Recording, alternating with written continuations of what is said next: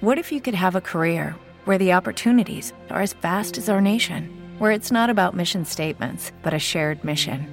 At U.S. Customs and Border Protection, we go beyond to protect more than borders from ship to shore, air to ground. Cities to local communities, CBP agents and officers are keeping people safe. Join U.S. Customs and Border Protection and go beyond for something far greater than yourself. Learn more at cbp.gov/careers. Empieza el podcast de la farmacia comunitaria, una iniciativa de Teva Farmacia.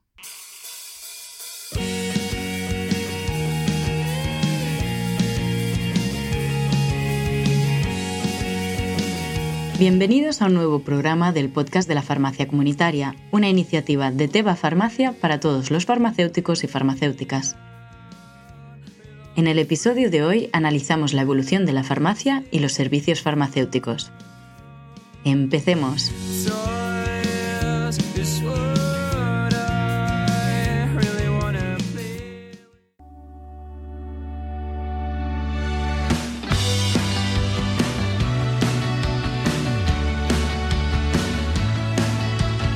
La rama asistencial de la farmacia ha ido ganando cada vez más importancia con el paso de los años.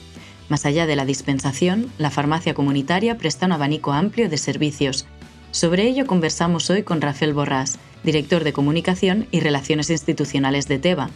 Rafael estuvo presente en los inicios de la cartera de servicios del Colegio de Farmacéuticos de Barcelona y tiene más de 20 años de experiencia en la farmacia comunitaria. Con él analizaremos la evolución de los servicios farmacéuticos y hacia dónde se dirige el sector.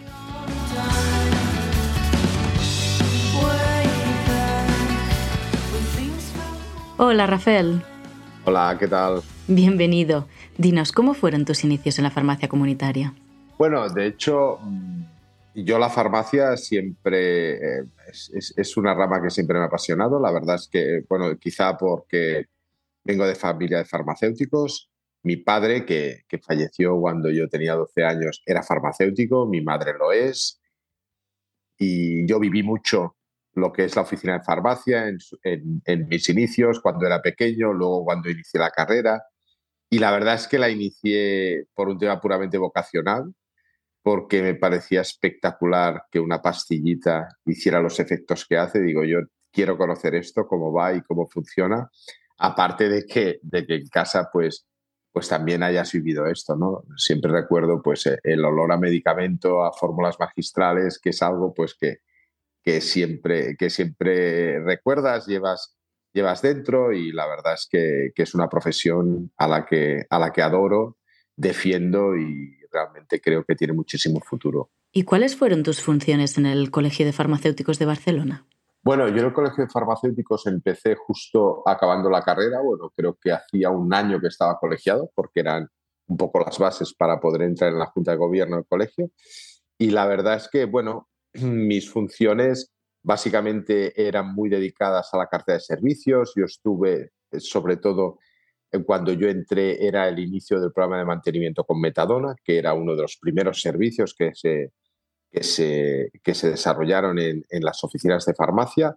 Luego estuve trabajando mucho el tema del SPD, que los inicios fueron realmente complejos. Ahora hay muchísimas farmacias que participan, pero pero, pero fue, fue, fue un inicio realmente difícil. Las administraciones no las tenían todas. Las compañías farmacéuticas muchas veces pues decían, bueno, esto de que el farmacéutico manipule mi medicación para ubicarla en un blister, uy, uy, uy, ¿cómo va esto?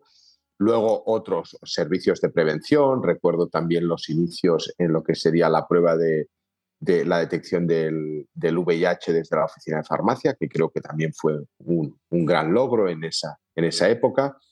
Y otra parte muy importante que no es tanto un servicio, pero de la que me siento muy orgulloso, es de formar lo que era el Observatorio de Medicamentos de Abuso, que al final no era más que eh, poner desde el punto de vista cualitativo y cuantitativo el uso no, no médico, no terapéutico que se hace de muchos medicamentos y conocer aquel uso que se hace desde el punto de vista recreativo. ¿no? Hay medicamentos pues, que, que, se utilizan como si fueran drogas. Pero bueno, yo siempre digo lo mismo. Cualquier droga ilegal, su aspiración inicial era ser un medicamento. Esto a veces es el huevo o la gallina. ¿no? Claro.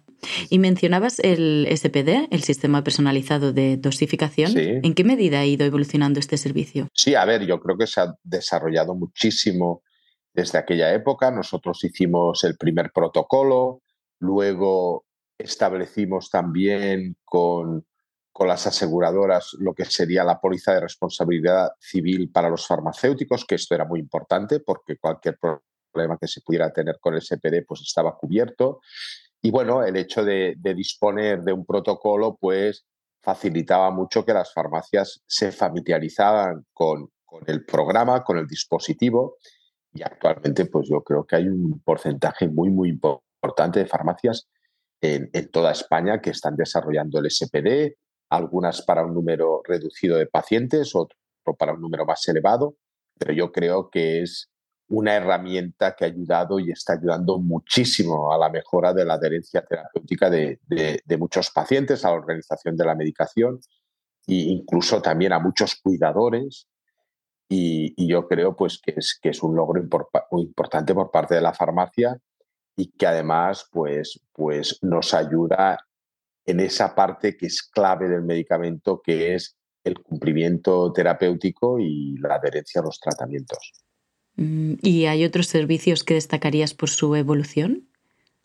Bueno, yo creo que en la actualidad hay, se están desarrollando muchísimos servicios. Tenemos una amplia cartera, servicios destinados a la prevención, servicios destinados a lo que sería el cribaje o la identificación de problemas de salud y luego lo que serían servicios de apoyo, seguimiento terapéutico, etcétera, etcétera.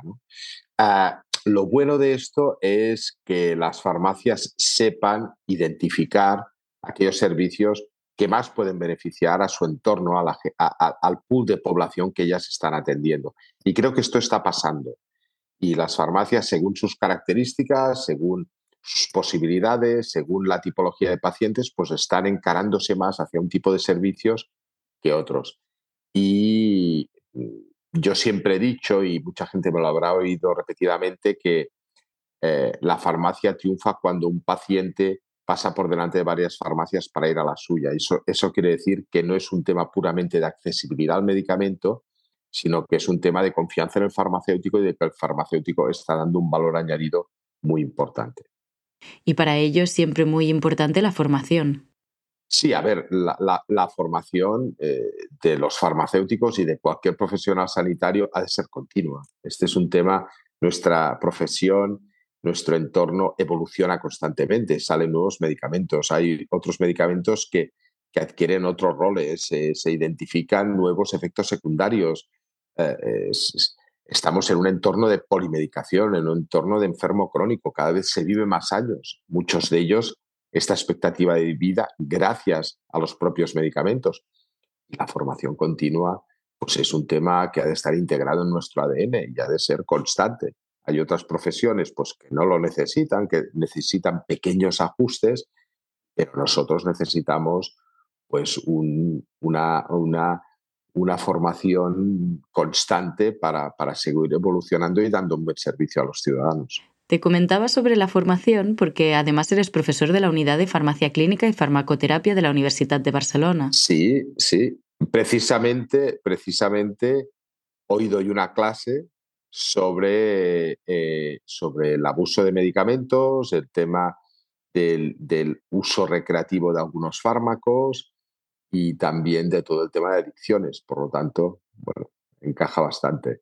¿Crees que esto te da una perspectiva complementaria de la farmacia? Sí, porque a ver, el mundo académico yo creo que es importante, te ayuda a reciclarte, te, te, obliga muchas veces pues, a, seguir estudiando, a seguir aprendiendo y luego a transmitir conocimiento. Y a mí me encanta cuando estoy con los alumnos, pues el hecho de, de poder transmitir conocimiento no tanto podríamos decir eh, la parte más, más formal, sino la experiencia que uno haya podido tener y ha, podido ver, pues yo creo que es bueno. Yo siempre le digo a los alumnos, ¿no? Al final, quien nos va a examinar son los propios pacientes, no vamos a ser nosotros, nosotros hacemos...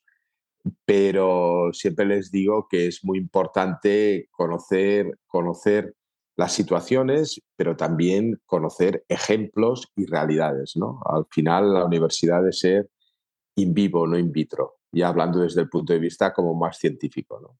Y quizás esto te ayude a ver cómo será la farmacia del futuro. ¿Hacia dónde nos dirigimos? Sí, bueno, yo veo una farmacia, una farmacia muy especializada, una farmacia muy científica, una farmacia que, que ha de evolucionar mucho hacia lo que serían también los medicamentos biológicos. Cada vez tenemos más, tenemos, hablamos de la medicina personalizada y un farmacéutico que ha de estar, ha estar reciclado constantemente en un, en un entorno de fármacos muy complejos y que tiene un rol realmente importante porque hemos de asegurar que cualquier persona tenga acceso a un medicamento, que hoy en día parece una cosa muy fácil. Yo siempre digo, una persona que tiene su cajita del medicamento en la mesita de noche no sabe todo el proceso que hay para que esa cajita que no le da importancia y que ya ha sistematizado la toma esté ahí. Pero dicho esto, es muy importante que nosotros aseguremos cada vez más que, que, la gente no tiene problemas relacionados con los medicamentos. Cuando digo problemas relacionados con los medicamentos, me refiero a interacciones, me refiero a problemas de adherencia, me, me refiero a efectos secundarios, etcétera, etcétera. Cuando estamos en un entorno de cada vez, por suerte, una mayor esperanza de vida, pero eso requiere pues tratamientos más complejos, gente polimedicada, gente con enfermedades crónicas, con varias enfermedades, y eso requiere de una gran formación y una participación muy activa por parte del farmacéutico. Yo le, auguro un muy buen futuro al farmacéutico, esté en la disciplina que esté, porque el medicamento cada vez es un elemento más indispensable, pero bueno, eh, lo que digo, ¿no? Con una formación continua muy, muy, muy esquematizada, muy, muy sistematizada y, bueno, y sobre todo con una muy buena relación con aprendizajes de relación con los pacientes, muy importante.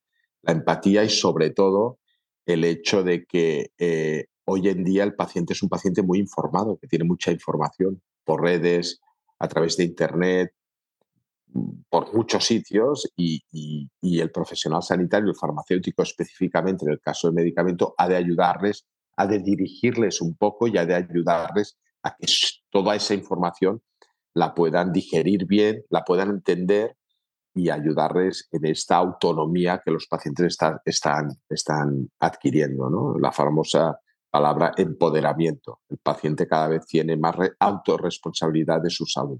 ¿Y este conocimiento por parte de los pacientes puede ser interesante, pero es también un reto? Bueno, es un reto, es un reto porque cuando el paciente adquiere esta autorresponsabilidad, autogestión y tiene conocimiento por parte de, muchos ámbitos, de, redes sociales, de hablar con otra gente sobre su enfermedad, cada vez los pacientes están más, por ejemplo, en asociaciones de pacientes, cada vez más consultan en Google antes y después de ir al médico, de ir a la farmacia o de estar... Claro, yo creo que ayudar a, redirigir todo este pool de información, que mucha de ella es falsa, o pueden ser fake news o pueden ser información que mal entendida puede hacer que un paciente rompa su disciplina terapéutica y tenga un problema importante, pues yo creo que aquí el farmacéutico tiene un rol y, es un reto, es un reto porque hemos de ver cómo esto lo abordamos y cómo ayudamos y acompañamos al paciente. Cada vez más tenemos que hablar de acompañar a los pacientes y ayudarles porque cada vez son más autónomos. La verdad que sí, nos quedamos con esa idea de acompañamiento entonces. ¿Quieres añadir alguna cosa más sobre la evolución de la farmacia? No, la verdad es que muchísimas gracias por, por esta oportunidad Sé que por aquí está pasando gente que tiene muchísima experiencia y gente, gente muy top y que realmente siempre sigo los podcasts que, publicáis y, la verdad pues que, que eh, os hayáis acordado de mí pues, pues la verdad es que muy agradecido. Pues muchísimas gracias a ti, Rafael, por aportar tu experiencia, desde luego muy valiosa para nuestro programa. Hasta el próximo episodio entonces. Nos vemos, gracias.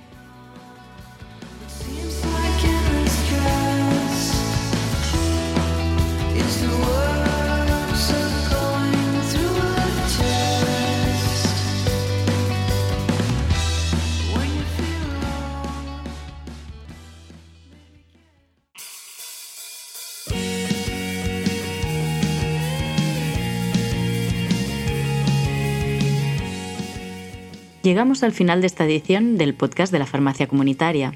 Si te ha gustado, suscríbete y escríbenos sobre los temas que te gustaría que tratáramos. Nos encontrarás en plataformas como Evox, Spotify y Apple, así como en la página web de Teba Farmacia, tebafarmacia.es barra podcast. Muchas gracias por tu atención. Hasta la próxima edición del podcast de la farmacia comunitaria. Un saludo.